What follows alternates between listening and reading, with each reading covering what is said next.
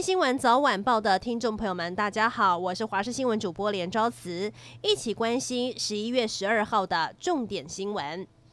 卫福部开放让美国含有莱克多巴胺猪肉进口的相关行政命令，今天已经到了立法院委员会逐条审查的程序了。但在一开始，还是有立委质询卫福部长陈时中等官员，而国民党立委赖士葆不断追问，为何不能清楚标示猪肉产品含不含莱克多巴胺？一开始陈时中反问，美牛也没有一样的标示。而赖世宝改问经济部，才问出原来这样标会造成非关税的贸易障碍，引起陈时中不悦。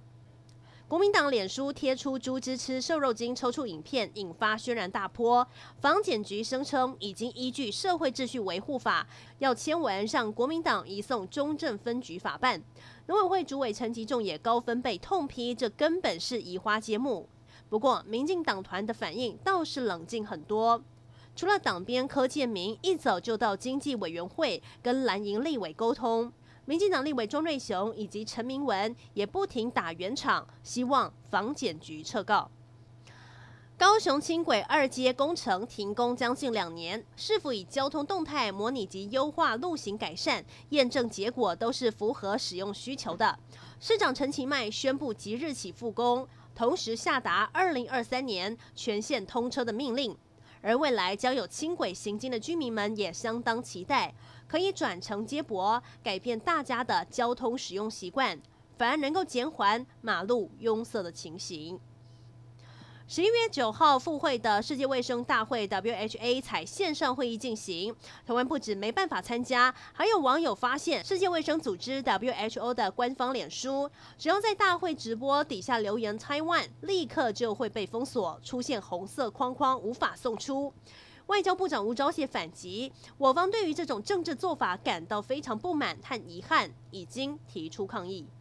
昨天深夜，在国道一号南下高雄顶金路段发生了修旅车和宾士车擦撞的意外，双方停下车处理的时候，又被另一辆连结车追撞。幸好宾士车女驾驶坚持下车逃过一劫，不过修旅车上的女乘客不幸被车辆波及受伤。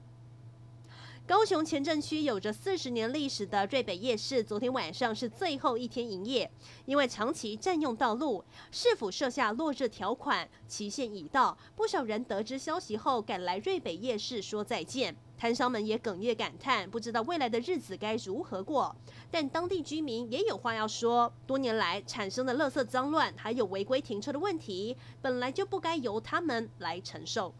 台湾安眠镇静药的用量在这十年来持续攀升。全民健保的数据就显示，目前用药人口超过了四百万人，而且一年就吃掉了九点二亿颗。但千万要注意副作用。今天凌晨三点多，新北市永和一栋华厦就有一名妇人从九楼摔到了一楼遮雨棚，警消到场救援，把人救了下来，幸好没有生命危险。妇人说，吃了安眠药，突然闻到奇怪的味道，疑似梦游，就不小心摔下楼了。